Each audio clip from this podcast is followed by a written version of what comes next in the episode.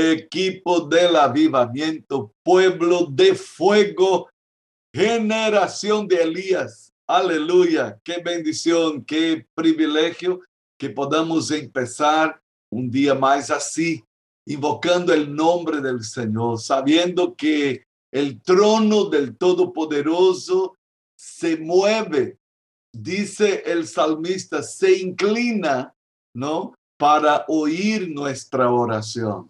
No porque seamos la tuti, ¿no? No porque seamos dignos, porque digno es el Cordero, dice el libro de Apocalipsis. Es por causa de Jesús, de aquel que abrió acceso directo al corazón del Padre para nuestras vidas, estando en el Calvario y al dar aquel grito libertario, consumado es, completado es, se rompió, se rasgó el velo del templo de alto abajo, declarando que tú y yo podemos tener acceso al trono del Todopoderoso. Es por eso que este trono bendito está accesible para nosotros por causa del Calvario. Puede usted dar un, grito de alabanza, un grito de aleluya, honores y, y bendiciones al Cristo que nos hizo posible entrar osadamente al trono de la gracia del Señor. Aleluya, aleluya. Bendito sea el nombre del Señor. Qué bueno. Bueno, vamos a retomar nuestro tema y queremos entrar de lleno a la oración de petición. Y usted no estaba hablando de eso, podría alguien preguntar. Sí, estábamos hablando y todo fue una introducción a que entremos a la oración de petición. Y queremos hablar hoy acerca de presentar nuestra petición al Señor. Y la primera cosa que quiero hablar en ese sentido es, nuestro pedido a Dios debe ser de modo sencillo, claro, invocando lo que Él prometió en su palabra. Wow, invocando lo que Él prometió en su palabra. Estaba orando el hermano Félix Yepes y qué bueno escucharle decir una y otra vez, porque tú has dicho, porque tú has prometido y es en tu palabra que yo me levanto esta mañana. Escucha, hermano, si sabemos lo que queremos de parte del Padre. Y si nosotros ya nos cercioramos de que Él ha hecho una promesa en su palabra, en línea con nuestro corazón, con nuestro deseo, ahora es solo presentar a Él nuestro caso, nuestra necesidad. Ahora es solo decir a Él lo que nosotros queremos. Escuche, es sencillo, pero a veces complicado por causa de nosotros. Filipenses 4, 6, Pastor Franz, por favor, encontramos este tremendo estímulo de parte de la palabra de Dios a que nos presentemos a Dios en oración de petición. Vayamos allá por nada estéis afanosos, si no sean conocidas vuestras peticiones delante de Dios en toda oración y ruego con acción de gracias. Wow, wow, por nada, no se preocupen por eso, no se afanen, no se angustien absolutamente por nada. Es interesante que esta primera declaración es osada, ¿no? De repente alguien que venga y diga eso para nosotros, vamos a decir, es que usted no sabe lo que estoy pasando, es que usted no conoce mi necesidad, ¿no? Hasta podíamos decir, Dios, yo estoy preocupado, angustiado, porque por eso, por ese, por eso más. Mas Dios sabe que nada vamos a conseguir con nuestro afán con nuestra ansiedad. Usted sabe cuando una persona está ansiosa, ¿verdad? No acierta a hacer nada. Hasta está temblando, no, acierta ni siquiera cosas sencillas. A veces tumbamos cosas por estar nerviosos, preocupados. La ansiedad, la preocupación no nos ayuda en absolutamente nada. Y Dios de entrada a través del apóstol Pablo en esta carta a los filipenses, él está diciendo, por nada estéis angustiados. Mas él dice, sean conocidas vuestras peticiones.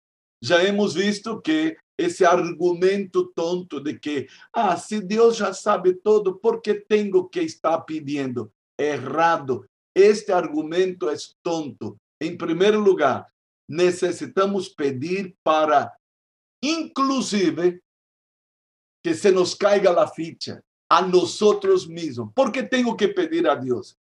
Para ver si me cae la ficha yo estoy yendo al trono de la gracia de Dios.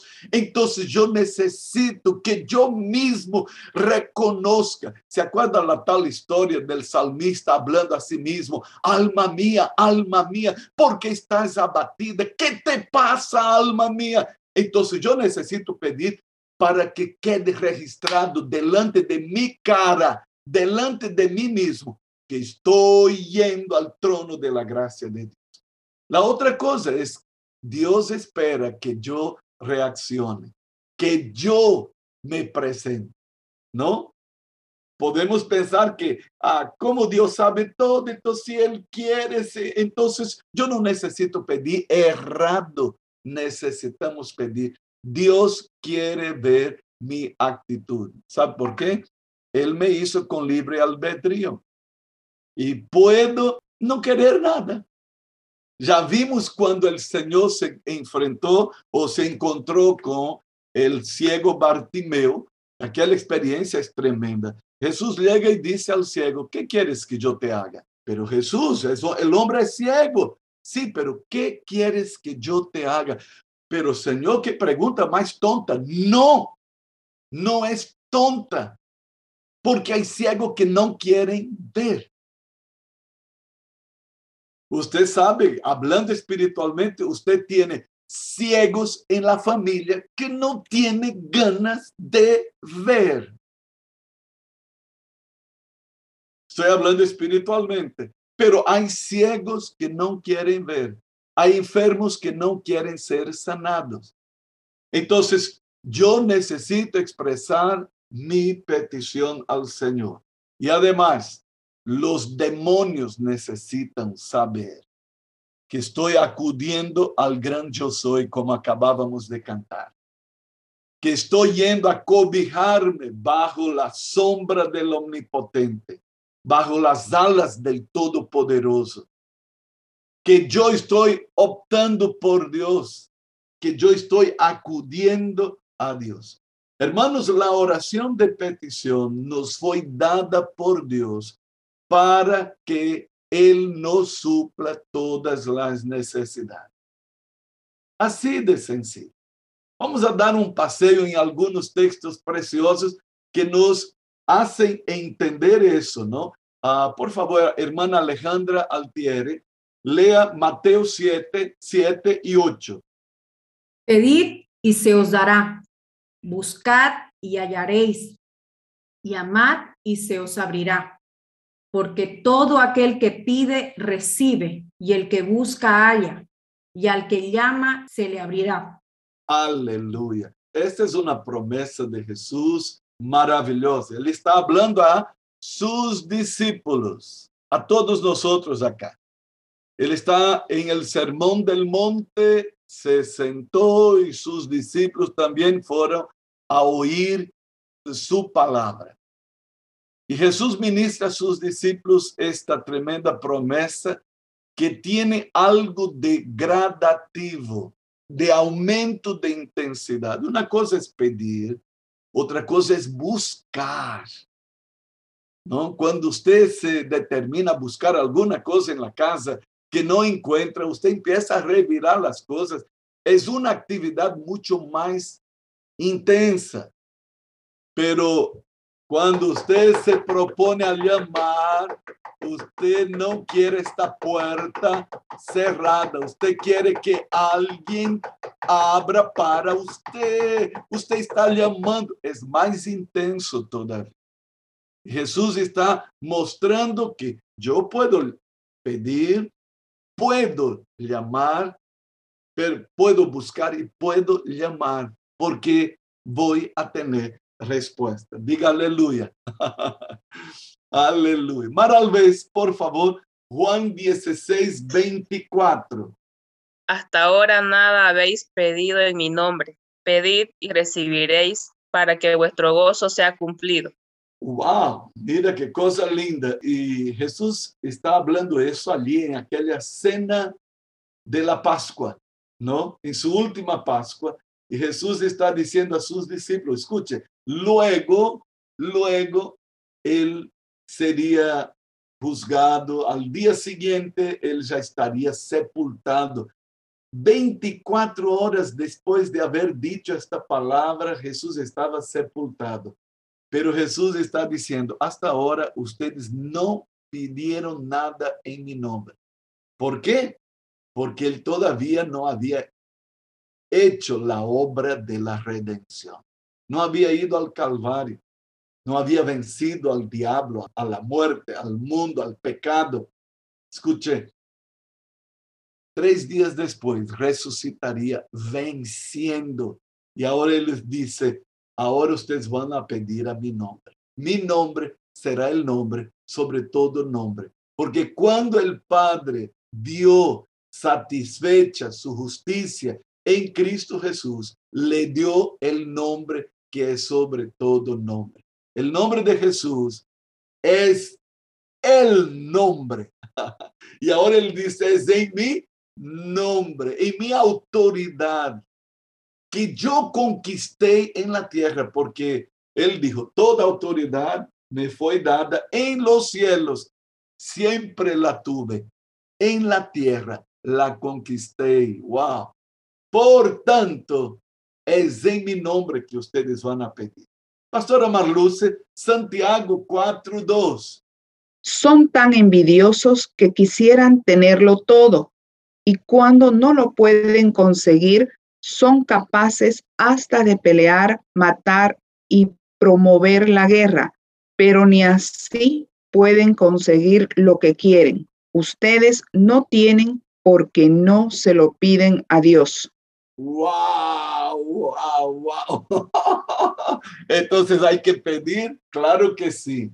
El deseo ardiente, la pelea por conseguir las cosas, las luchas que enfrentan para tener, y usted conoce gente que ya amanece corriendo, peleando para conquistar, combatiendo y, de todo. A él dice, ustedes no tienen nada porque no piden a Dios.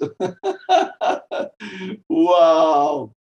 Ay, querido Santiago, que nos sacude a veces estamos en un corre, corre. El Salmo 127 dice algo parecido cuando dice así, por demás es que vayáis a dormir tarde, perdáis el sueño y que comáis pan de dolores, que el pan sea pan de aflicción. Él dice, porque Dios da el sueño a sus amados. Dios quiere dar sueño. En otras palabras, el afán del día será recompensado con un sueño reparador. Él dice, no tienen nada porque no piden. ¿Qué versión es esta, Pastora Marluce? Es la Isha. Eso, eso. Muy bien. Ok, vamos adelante, mi querido Roy. Mateo 7:11. Amén. Dice así, pues si vosotros, siendo malos, sabéis dar buenas dádivas a vuestros hijos, ¿cuánto más vuestro Padre que está en los cielos dará buenas cosas a los que le pidan?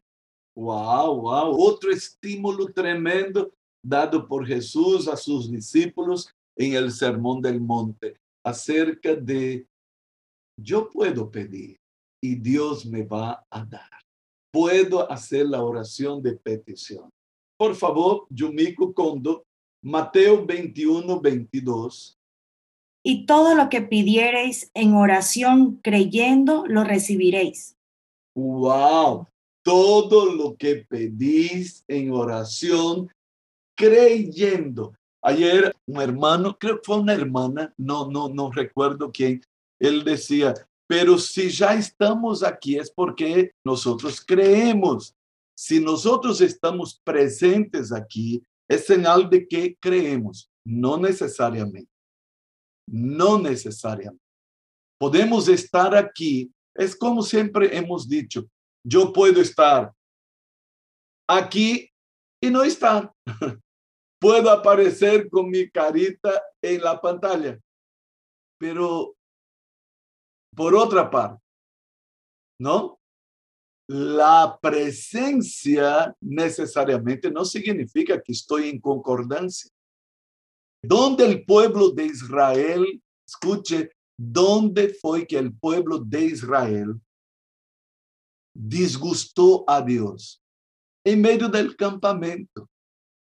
Ellos estaban allí, eran parte de la multitud que salió y vio el brazo de Dios poderoso sacándolos de la tierra de Egipto. Pero aquel pueblo, los que vieron los milagros, las señales, fue el pueblo que disgustó a Dios por su incredulidad. Escuche, Jesús está en su tierra, Nazaret, Nazaret de Galilea. ¿Y sabe qué dice el texto en Mateo 6, en Marcos 6? Que Jesús salió de Nazaret, asombrado con la incredulidad de ellos. Ellos estaban ahí con Jesús, pero incrédulos. Entonces, es importante lo que Jesús dijo aquí. Y todo lo que pidáis en oración, creyendo, lo recibiré. ¿Ok? Eso es muy importante. Y hermano Félix, Juan 14, 14. Si algo pidieres en mi nombre, yo lo haré. Yo lo haré. Hermanos, el verbo hacer ahí que está en el futuro ah, tiene el sentido de que aunque no existe, voy a inventar aunque no haya, yo voy a crear. Escuche, puede ser que no haya en lugar alguno, va a haber. Hermanos, es tan maravilloso eh, pedir y creer eh, lo que Jesús está diciendo. Sabe, Jesús va a mover cielos y tierra para cumplir el deseo de tu corazón, el pedido. Escuche, yo he visto cosas asombrosas. Dios moviendo gente hasta del extranjero. Hasta del extranjero. Nunca voy a olvidar, estábamos en campaña de construcción ¿no? de Mahanaim y la ofrenda que vino desde Canadá, un amigo del hermano René Alarcón, que nos mandó una ofrenda desde los Estados Unidos. Escuche, estábamos aquí y él no, él solo hablaba inglés y se comunicó con nosotros y a través del hermano René Alarcón. Mira qué testimonio lindo que tuvimos desde otro país, desde el otro hemisferio, vino ayuda, vino provisión. Sabe, Dios es fiel. Y lo que Jesús está diciendo es, aunque no exista, yo voy a hacer aparecer. aunque no haya cerca de ustedes, yo voy a traer. Es como si Jesús dijera, yo voy a traer de la cochichina, sabe, de, de donde usted menos espera, de lo más asombroso. De, y ahí usted va a ver que quien hizo fui yo, fui yo quien me he movido para atender la petición de su corazón. Entonces la palabra de Dios nos encoraja, nos da valor para acercarnos a Dios con nuestras peticiones. ¿Ok? Ahora, Jesús mismo nos da un ejemplo tremendo de peticiones claras, objetivas. La conocida oración sacerdotal de Jesús. Juan capítulo 17. Abramos todas nuestras Biblias en Juan 17. Juan 17. Y vamos a ver que Jesús saturó aquella oración de pedidos, pedidos objetivos y claros. En Juan 17, Pastora Marluce, Juan 17, 5, mire lo que Jesús dice. Y ahora, Padre, dame el poder y la grandeza que tenía cuando estaba contigo, antes de que existiera el mundo. Antes de que existiera el mundo. Jesús está orando por sí mismo. Dame la grandeza, glorifícame tú con aquella gloria que yo tenía antes de que existiera el mundo. Jesús está orando por sí mismo. Él está pidiendo algo para sí. Mas vamos ver um pouco mais. Aí em versículos 9 e 11, Pastor Franz. Juan 17, 9 e 11. Vamos ver o pedido de Jesús allí específico. Yo ruego por ellos, no ruego por el mundo, sino por los que me diste, porque tuyos son. Y ya no estoy en el mundo, mas estos están en el mundo, y yo voy a ti. Padre Santo, a los que me has dado, guárdalos en tu nombre para que sean uno así como nosotros. Wow, Jesús está rogando ahí por sus discípulos y rogando para que ellos sean que uno. Jesús está clamando por la unidad de sus discípulos. Según Juan, esta fue la oración después de la cual Jesús y sus discípulos cantaron un himno y después fueron al jardín de los olivos, al jardín del Getsemaní. Una oración específica, Jesús clamando. Versículo 13, Carlos Alberto Rojas, Alba, versículo 13. Vamos a ver aquí cuál es el pedido específico de Jesús.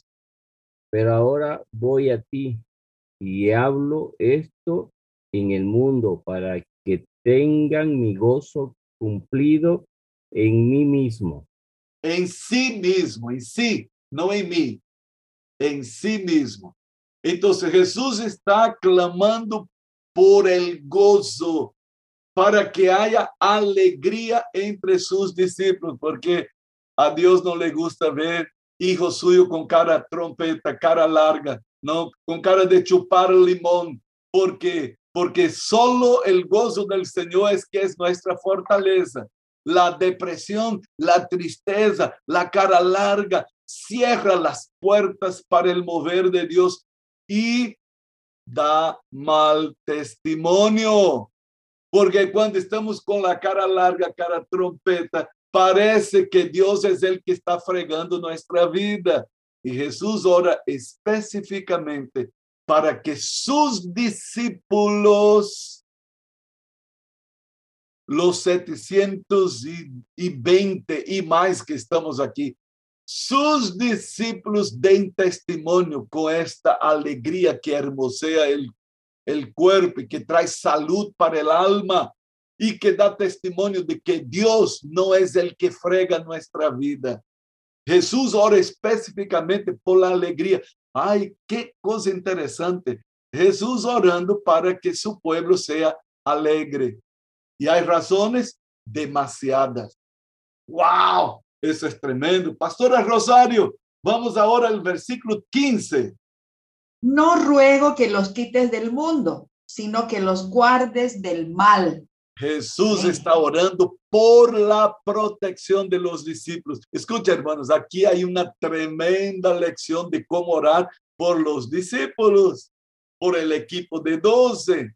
Mira qué cosa tremenda. Por favor, orando Jesús por la protección. ¿Cuántos creen que los discípulos necesitan protección? Todos. ¿Cuántos creen que la familia necesita protección? Todos. Entonces, motivo específico, guárdalos del mal, no los quite.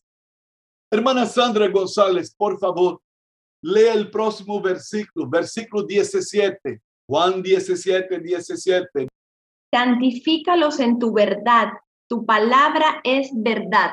Wow, Jesús está orando por la santificación de los discípulos. A veces estamos echando palo en los discípulos porque no tienen interés, porque no se levantan para orar, porque son tales y cuales errados. Jesús dice, el camino es ora por la santificación de los discípulos. Wow.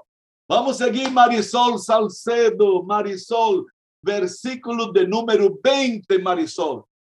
Mas no ruego solamente por estos, sino también por los que han de creer en mí por la palabra de ellos. Wow, Jesús está orando para que el trabajo de los discípulos dé fruto, que dé resultado. Entonces, escuche, estuvimos orando por las células que cada célula sea avivada, que haya fruto, que cada reunión traiga Dios poder y que todos vean tu mano obrando en cada célula. Vamos a seguir, Pastor Franz, versículo 21. Para que todos sean uno, como tú, oh Padre, en mí y yo en ti, que también ellos sean uno en nosotros para que el mundo crea que tú me enviaste. Wow, que, mira qué cosa tremenda aquí. Jesús está orando por la unidad espiritual entre él, el Padre y los discípulos. Qué oración extraordinaria. Que sean uno, Padre, como tú y yo somos, para que el mundo crea que tú los has enviado. El ingeniero Ruiz, a ver ahí, prenda ahí su micrófono, Ruiz. Versículo 24. Padre, aquello que me has dado, quiero que donde yo estoy, también ellos estén conmigo para que vean mi gloria que me has dado, porque me has amado desde antes de la fundación del mundo. Wow, wow. Jesús está orando aquí para que sus discípulos sean partícipes de la gloria que él tenía y tiene. Escuche, que no nos quedemos en la superficie, mas nos zambullamos en lo grande de Dios. Que no nos quedemos en las orillas, mas que nos metamos juntamente con Él. Escuche lo que hemos dicho. Él tiene mucho más para darnos, mucho más para dar. Y Jesús entonces en esta oración tremenda nos da un ejemplo de pedidos específicos en su oración. Entonces tenemos que aprender el camino y Dios nos dará gracia para eso. Amén.